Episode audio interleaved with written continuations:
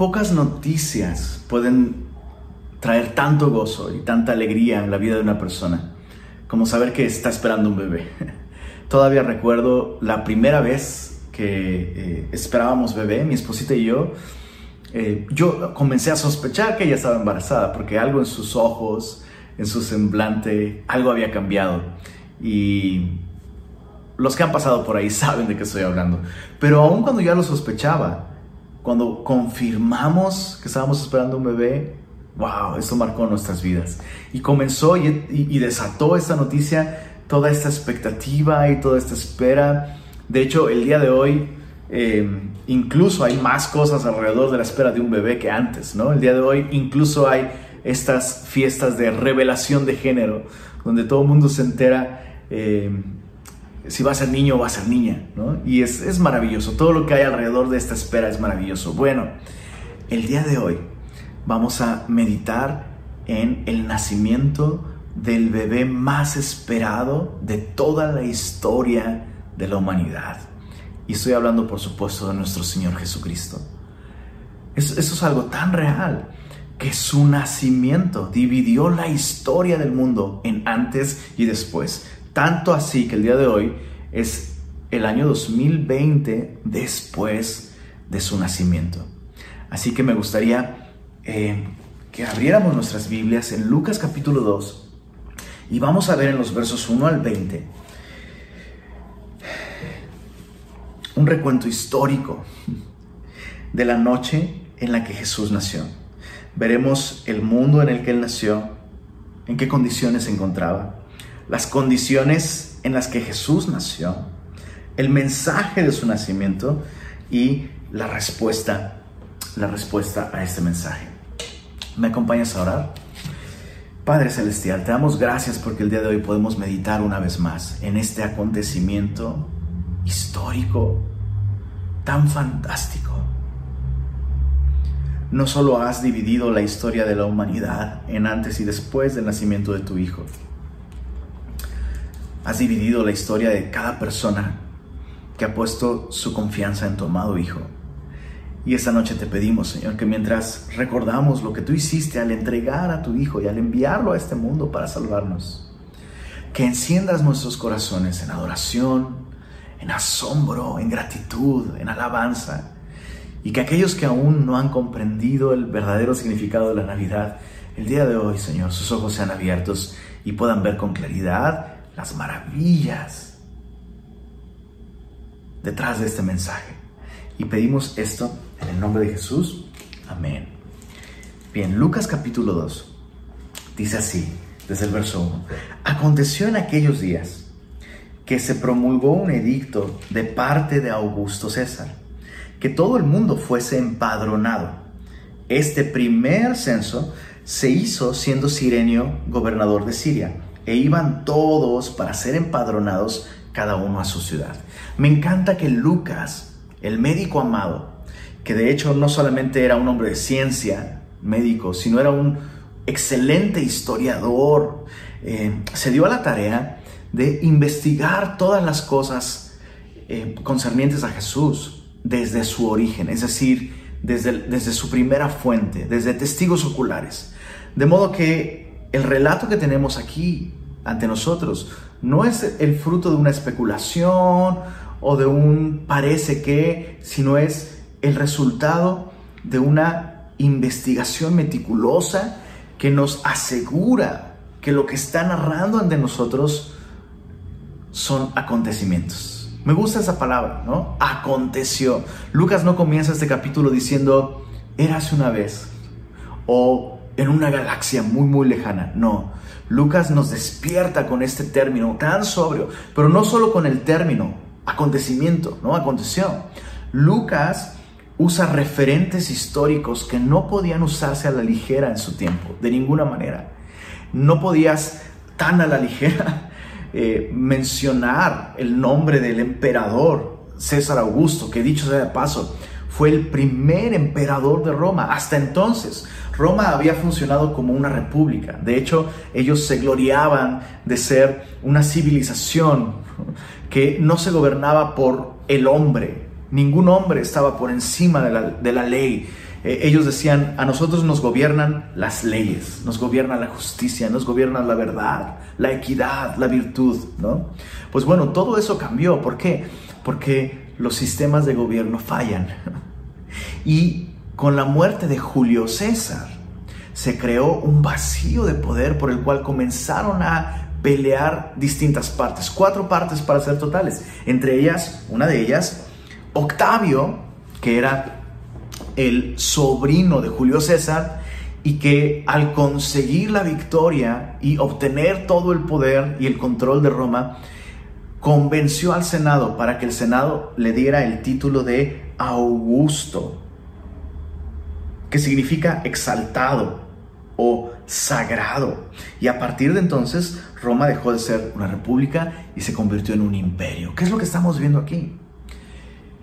Que justamente después de los estragos de esta lucha por el poder, que dejaron a Roma realmente lastimada, y no solo a Roma, sino a todo el mundo entonces conocido. O sea, de hecho hay muchísimos documentos y muchísimas, em, eso, muchísimas obras históricas que dan testimonio del terrible efecto de este periodo de guerras entre Octavio, quien llegó a ser Augusto César, y sus contrincantes. Bueno, cuando Augusto toma el control a partir del año 31 a.C., comienza toda esta reforma por medio de la cual él trae orden, trae una vez más, trae prosperidad, Roma comienza a extenderse y comienza, el mundo entonces comienza a disfrutar de eh, un periodo de paz como por muchos años no lo habían tenido. Y todos los historiadores coinciden en que el mundo estaba hambriento de eso. ¿Cómo, cómo, podrías explicar que, que en ese momento ¿no? Roma, que funcionaba como república, estuviera dispuesta a darle a un solo hombre el poder absoluto sobre, sobre todo Roma. Porque el mundo estaba hambriento de un Salvador. Y eso es importante entenderlo. Es muy importante comprender esto. Porque al ver las condiciones en las que se encontraba el mundo cuando Jesús nació, yo no puedo evitar, no puedo evitar reconocer que el mundo el día de hoy sigue hambriento de un Salvador. Y así como entonces, en, esa parte del mundo y en ese momento de la historia, el, el hombre buscó un Salvador político y militar, el día de hoy sigue sucediendo exactamente lo mismo. Puedo ver con mucha claridad, y yo sé que tú lo puedes ver también, como el día de hoy, eh, incluso nuestro país, nuestro país está dividido por opiniones políticas, por posturas políticas, porque se cree que la solución para nuestro país, que lo que va a traer paz, que lo que va a eliminar la corrupción que ha ocasionado tanto dolor, tanta injusticia, tanta desigualdad, se cree que lo que va a eliminar la corrupción es una transformación política. Mi querido semilloso y querido amigo, que nos acompañas y que nos visitas a través de esta transmisión. La historia ha comprobado una y otra vez que no existe un solo modelo económico o político que pueda traer una transformación genuina, verdadera y duradera al hombre.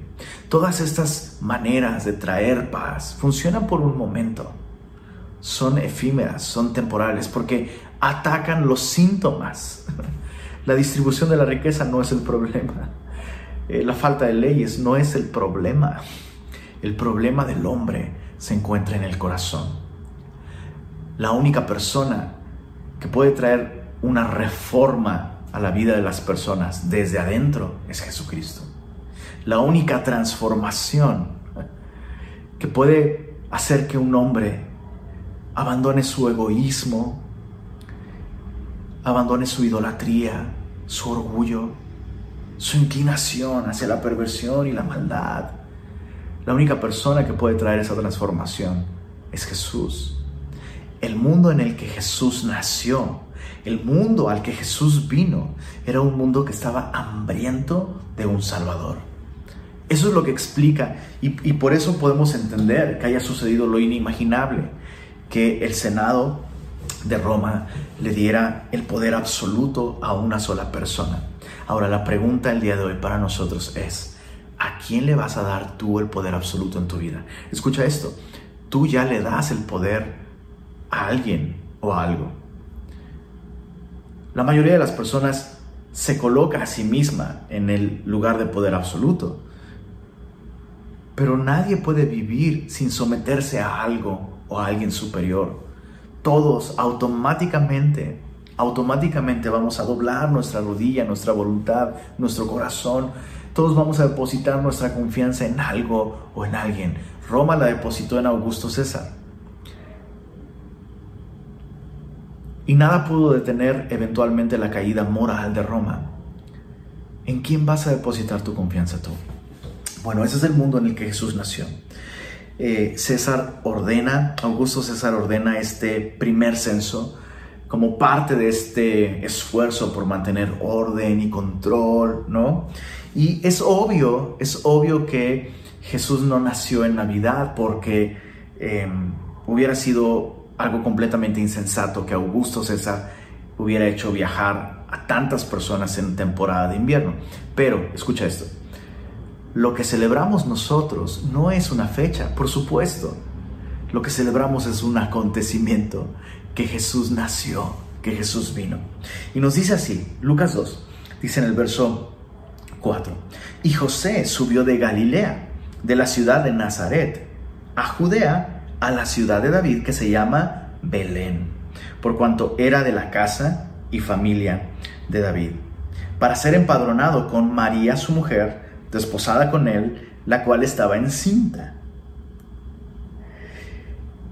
Y aconteció que estando ellos allí, se cumplieron los días de su alumbramiento y dio a luz a su hijo primogénito y lo envolvió en pañales y lo acostó en un pesebre porque no había lugar para ellos en el mesón. Hoy no vamos a meditar en todo lo que sucedió antes del nacimiento de Jesús y cuando María se entera de, esta concepción virginal, ¿no?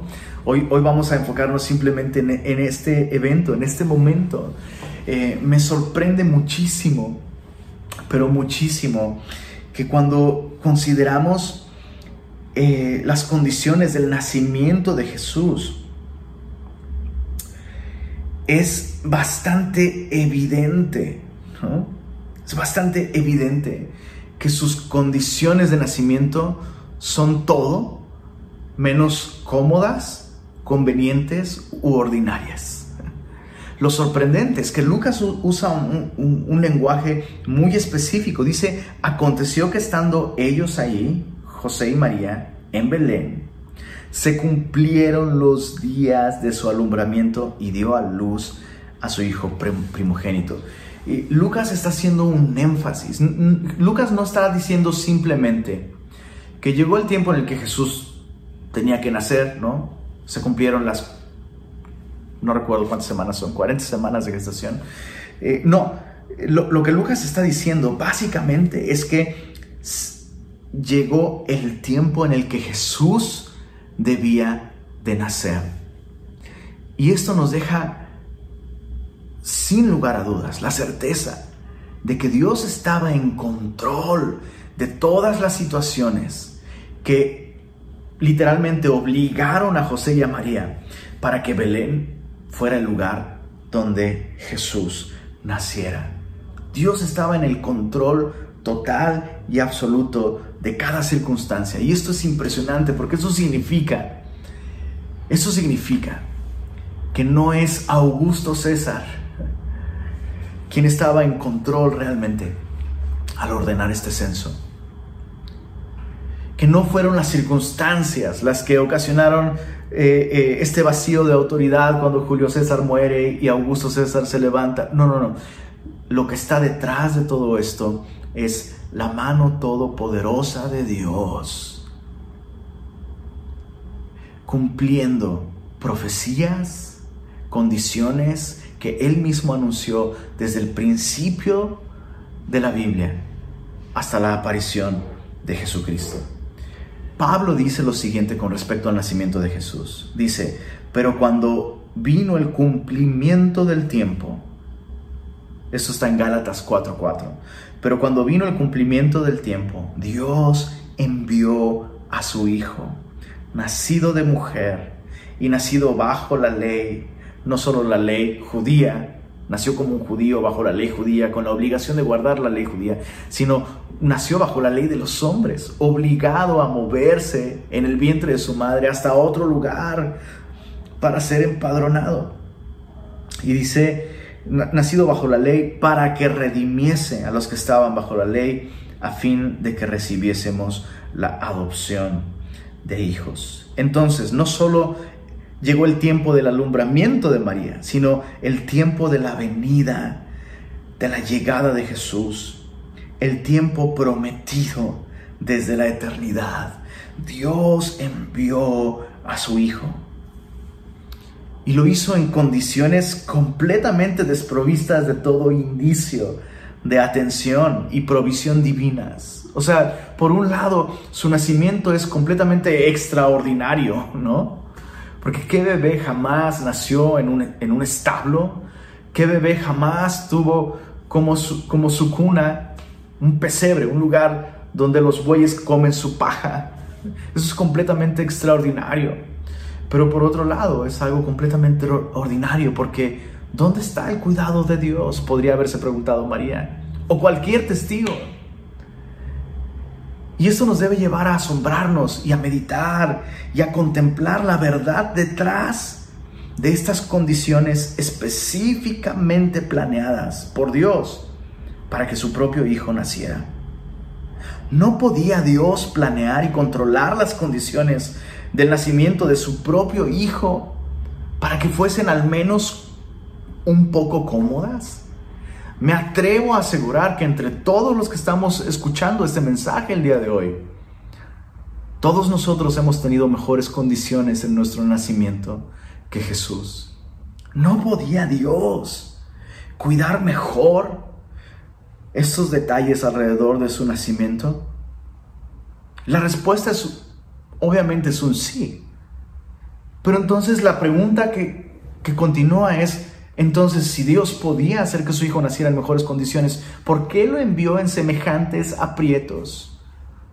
¿Por qué lo envió en semejantes condiciones tan difíciles? No solo para Jesús, sino para esta pobre jovencita judía que estaba a punto de tener a su primer bebé. Ni ella lo planeó así, ni José planeó así tener a su primer hijo, que no era suyo. Entonces, ¿por qué si Dios podía orquestar un nacimiento glorioso? Jesús tuvo un nacimiento, si me permites la palabra, tan desafortunado.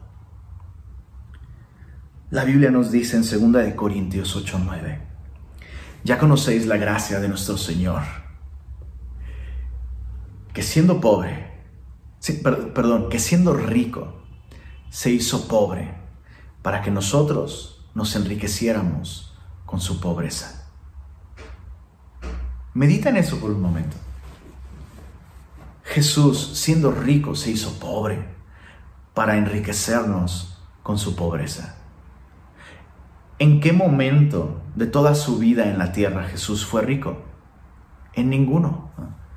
Entonces cuando la Biblia dice que Jesús siendo rico se hizo pobre, está haciendo referencia a su estado original, a su condición por derecho, como el exaltado Hijo de Dios, como el Verbo eterno de Dios, el dueño de todas las cosas. Y entonces esto nos enseña que no solo Dios, escucha esto, no solo Dios el Padre entregó a su Hijo desde el momento en el que fue concebido en el vientre de María, desde ese momento Dios el Padre entregó, cedió a su Hijo al cuidado de esta joven mujer. Pero Jesús mismo se entregó desde el momento de su concepción. Solemos pensar en la cruz como el lugar donde Jesús se entregó por nosotros. Y esto es cierto, es correcto. Pero la cruz es el clímax de una entrega que comenzó en el momento en el que Jesús se despojó de su majestad y de su gloria para volverse lo que el día de hoy, lo que el día de hoy la gente llamaría un puñado de células con potencial de convertirse en un ser humano. Y podemos ver con mucha claridad, podemos ver con muchísima claridad que el hombre es hombre, que la vida humana es vida humana y portadora de la imagen de Dios desde el primer instante de la concepción. Dios mismo atravesó por ese estado tan dependiente, tan frágil. ¿Cuántos embarazos terminan mal? ¿Cuántas mamás han perdido bebés?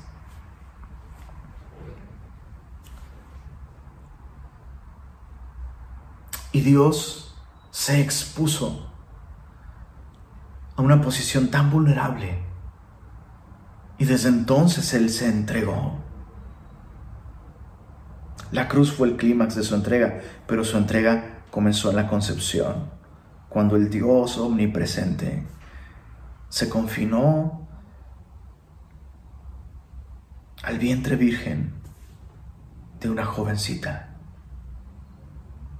¿Qué diferencia? Escucha esto.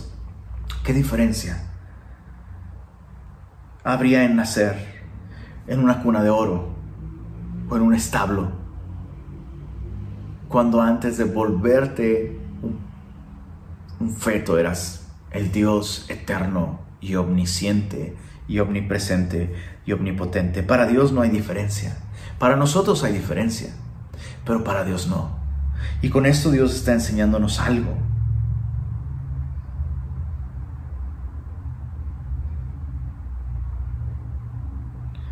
Que ser hombre es estar completamente destituido de la gloria de Dios. Así como Jesús, al volverse hombre, quedó completamente destituido de esa posición, de esos privilegios pero Él sin pecado. Nosotros, todos los hombres, sin importar si naces en una cuna de oro, ¿no? O en un hogar con pocos recursos, poca cultura, poco, poca preparación, pocos privilegios, todos los hombres estamos destituidos de la gloria de Dios. Por eso Jesús vino y nació en condiciones tan desprovistas para identificarse con el hombre que lo había perdido absolutamente todo. Todos los bebés que han nacido fuera de ese jardín del Edén han nacido en condiciones miserables. Porque desde el momento en el que nacemos, traemos una sentencia sobre nosotros, una sentencia de muerte, por cuanto todos hemos pecado. Entonces, estas son las, condiciones del nacimiento de Jesús. Dios tenía control de esas condiciones. Pero Él entregó a su Hijo. Jesús tenía el derecho de nacer en condiciones sobrenaturales y espectaculares. Pero Jesús mismo también entregó y cedió todos sus derechos.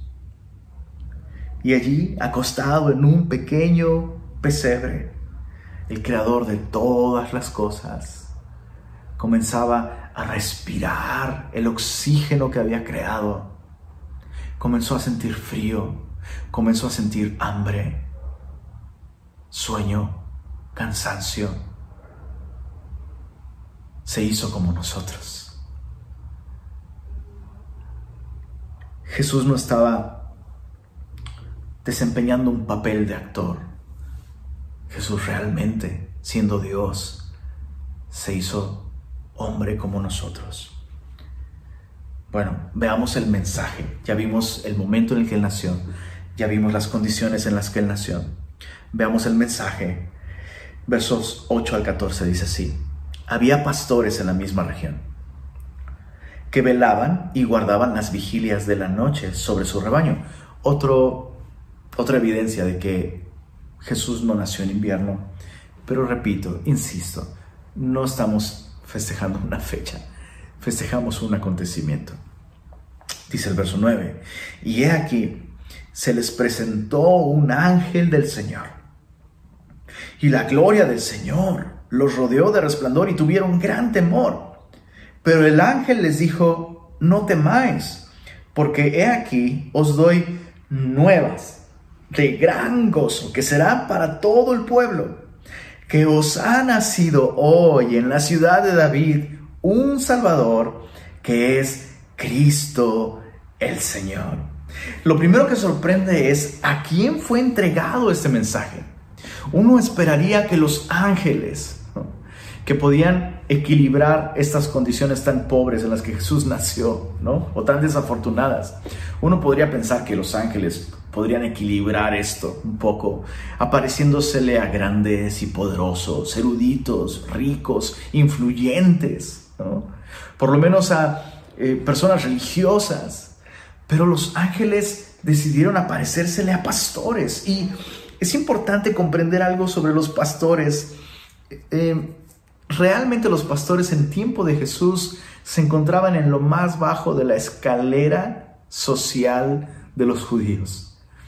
Tenían muy mala reputación debido a su mismo trabajo, criando y cuidando estos animales, con todo lo que eso involucraba, que de pronto algún animal muriera, em, la suciedad de los propios animales, olor, etc., los hacía personas ceremonialmente impuras eran personas que no podían, eh, a menos que pasaran por procesos de purificación y por cierto tiempo, no podían participar de la adoración en el templo.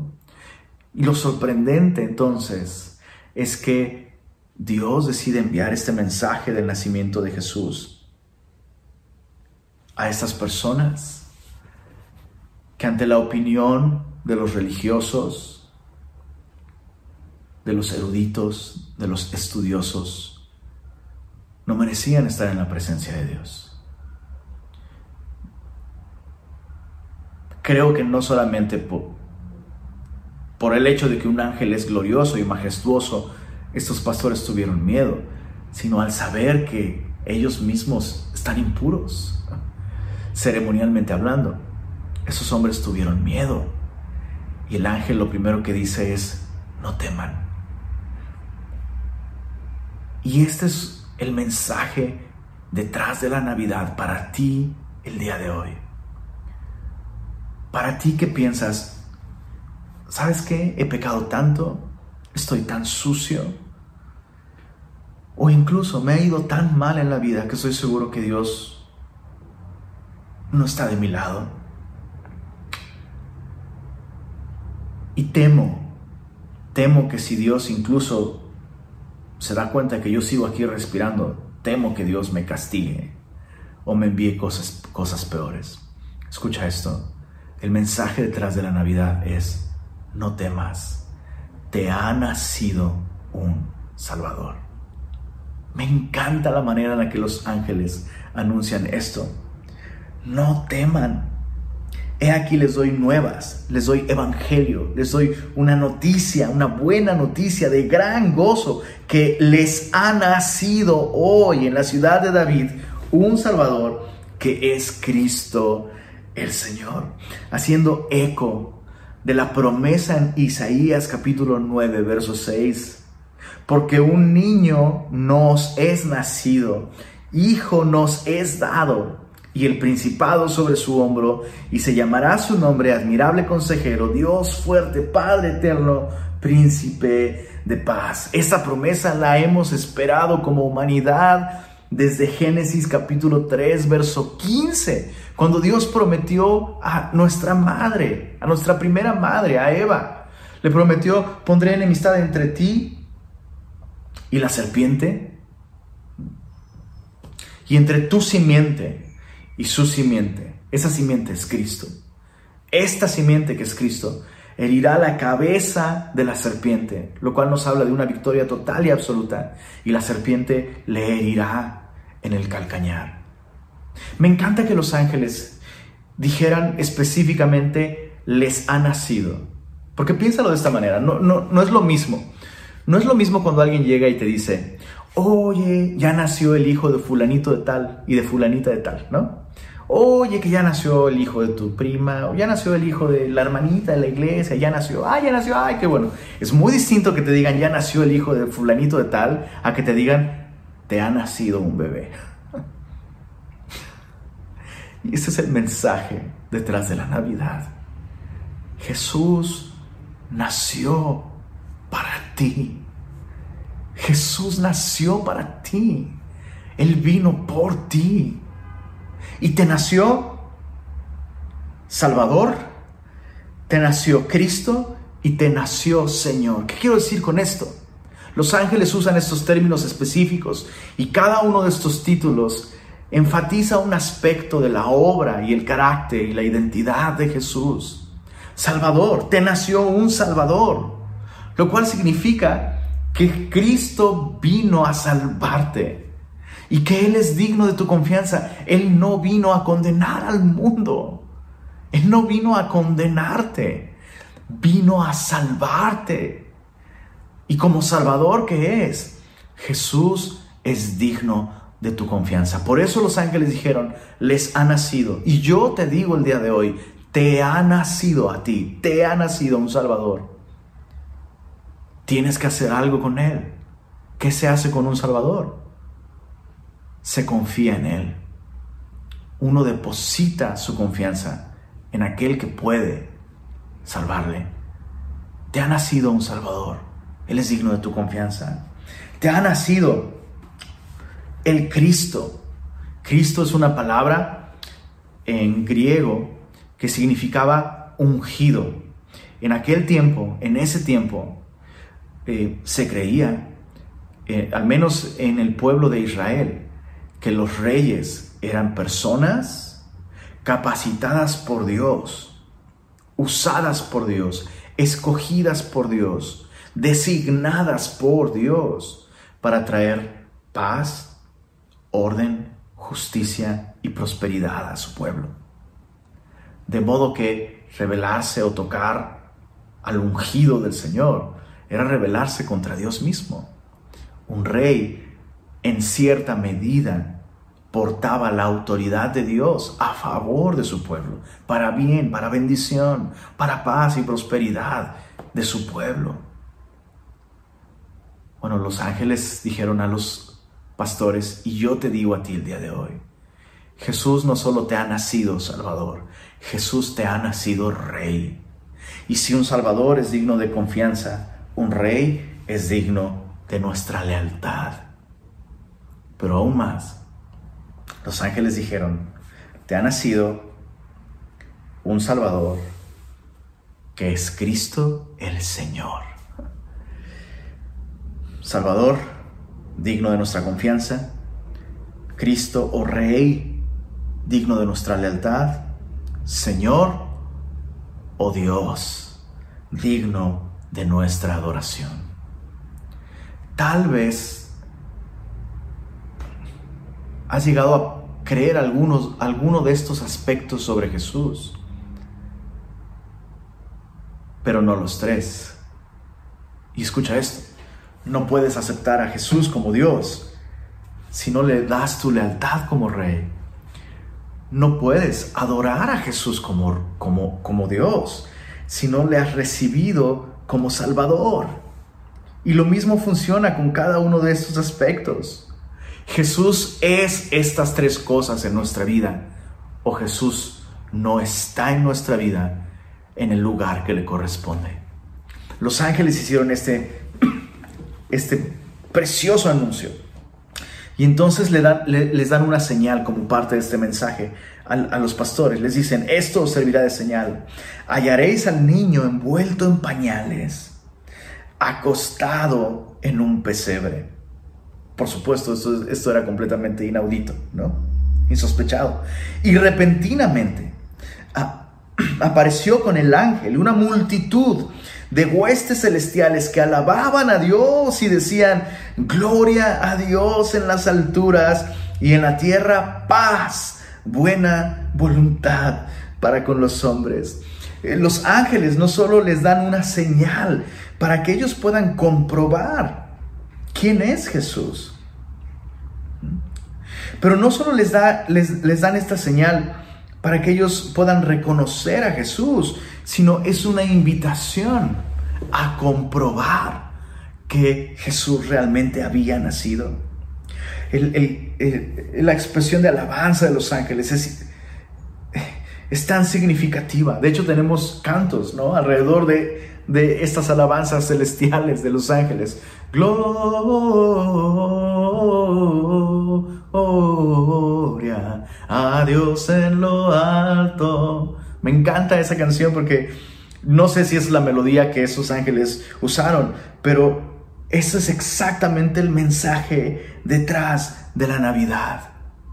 La gloria de Dios. Jesús nació, sí, para salvarnos. Pero escucha esto, escucha esto. La manera en la que Dios es glorificado es teniendo misericordia de nosotros, perdonando nuestras ofensas, salvando a aquellos que se habían perdido. Esa es la manera en la que Dios es glorificado. Así que Jesús, Jesús no vino a hombres de buena voluntad.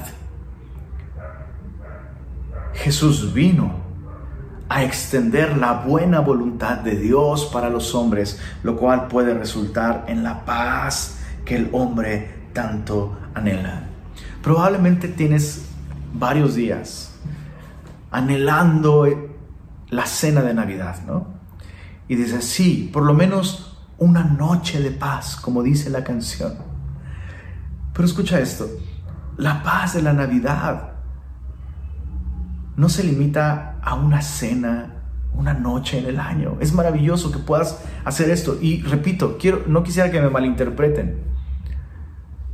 Creo que es valiosísimo que apartemos una fecha específica para como familia sentarnos alrededor de la mesa y recordar que una noche, una noche oscura, nuestro bendito Dios vino a nuestro mundo a salvarnos. Hagamos eso. Pero escucha esto. Jesús no nació para darnos una, una noche de paz. Jesús nació para traer su buena voluntad. La buena voluntad de Dios para con hombres pecadores, para darles vida eterna, vida eterna y perdón de pecados. Por eso los ángeles exaltan a Dios, por su gran misericordia, por su gran compasión, por el enorme amor que nos concedió al entregar a su Hijo para venir a salvar y a buscar lo que se había perdido. Veamos la respuesta de estos pastores. Dice así, verso 15, sucedió que cuando los ángeles se fueron de ellos al cielo, los pastores se dijeron unos a otros, pasemos pues hasta Belén y veamos esto que ha sucedido y que el Señor nos ha manifestado. Vinieron pues apresuradamente, de ahí viene la canción, los pastores a Belén corren presurosos, es bíblico. Dice, dice aquí, y hallaron a María y a José y al niño acostado en el pesebre. Y al verlo, dieron a conocer lo que se les había dicho acerca del niño. Y todos los que lo oyeron se maravillaron de lo que los pastores les decían. Pero María guardaba todas estas cosas, meditándolas en su corazón. Y volvieron los pastores glorificando y alabando a Dios por todas las cosas que habían oído y visto esto es algo histórico, esto no es una apreciación, no es una conjetura, fueron experiencias objetivas, vieron y oyeron como se les había dicho. La respuesta de esos hombres al buscar a Jesús, al dejar ese lugar en donde se encontraban y correr con prisa nos enseña tanto acerca de la respuesta que nosotros debemos tener ante este mensaje de la Navidad. Escucha esto, la resolución de ir era un resultado de haber creído al anuncio.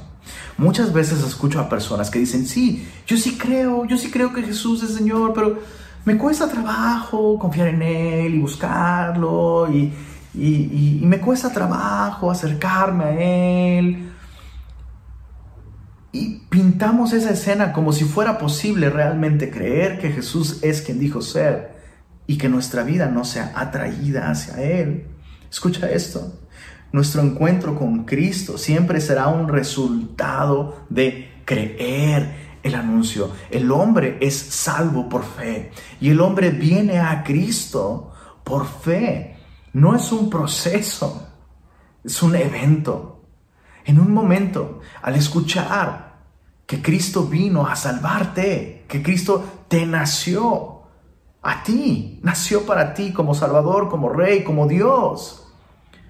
Si tú pones tu confianza en Jesús, ah, inevitablemente tu vida, tu vida va a correr directo hacia Él, con todas tus fuerzas.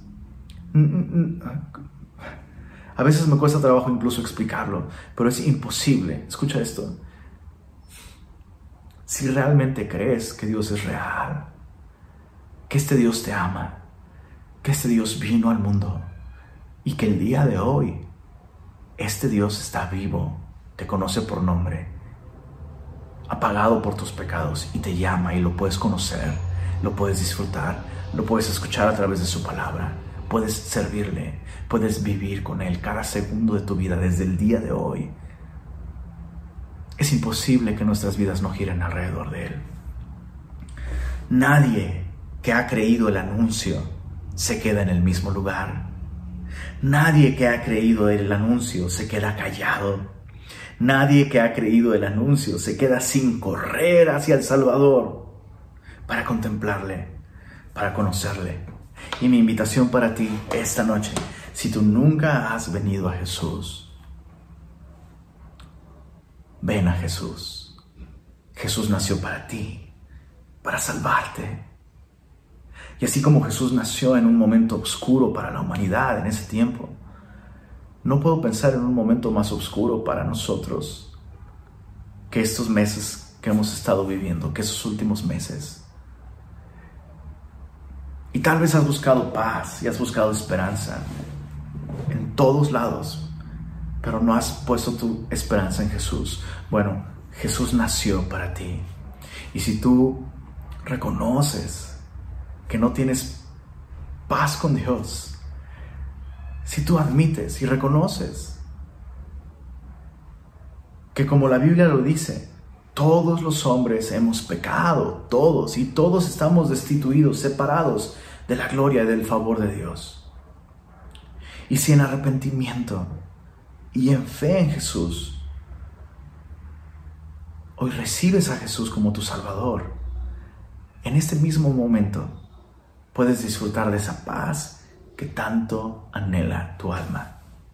Me gustaría guiarte en una breve oración. Desde el fondo de tu corazón y tan sinceramente como puedas, repite esta oración conmigo. Señor Jesús, hoy reconozco que yo soy pecador y que estoy separado de Dios, destituido de su gloria. Me arrepiento de mis pecados y hoy pongo mi confianza en ti. Creo que tú viniste al mundo hace dos mil años para rescatarme a mí, porque me has amado tanto que viniste a buscarme, a salvarme, porque estaba perdido. Hoy te recibo como mi Señor y como mi Salvador. Te entrego mi vida entera te doy mi corazón, Jesús. Amén. Si tú hiciste esta oración, nos gustaría muchísimo saber de ti, conocerte, nos gustaría ayudarte eh, eh, a, caminar con Jesús, a conocer a Jesús. Así que quisiera invitarte a que si tú hiciste esta oración por primera vez el día de hoy, nos escribas al WhatsApp de Semilla Monterrey, escribiendo al 81 83 11 22 76. Nos gustaría estar en contacto contigo, orar por ti y ayudarte en esta nueva etapa de tu vida, en esta nueva vida eh, con Jesús.